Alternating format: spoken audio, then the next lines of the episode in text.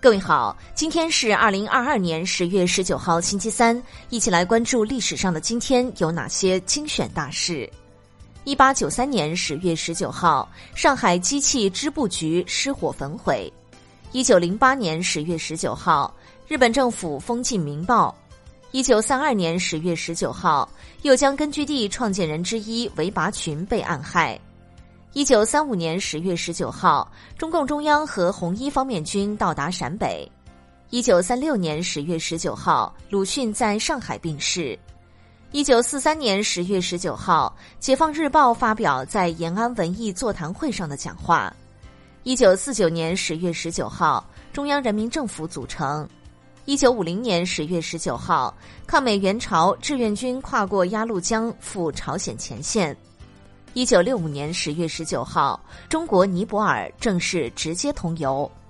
一九七九年十月十九号，中国穆斯林赴麦加朝觐。一九九六年十月十九号，我国第一艘热气飞艇首飞成功。一九九八年十月十九号，美国政府起诉微软公司违反联邦反垄断法。一九九八年十月十九号，人类首次徒步穿越世界最大峡谷。二零零一年十月十九号，江泽民与布什首次会晤。二零零三年十月十九号，智利沙漠发现十五厘米人体。二零零七年十月十九号，欧盟通过里斯本条约，制宪危机有所化解。二零零七年十月十九号，全球气候变化举世关注，巴厘岛路线图艰难出台。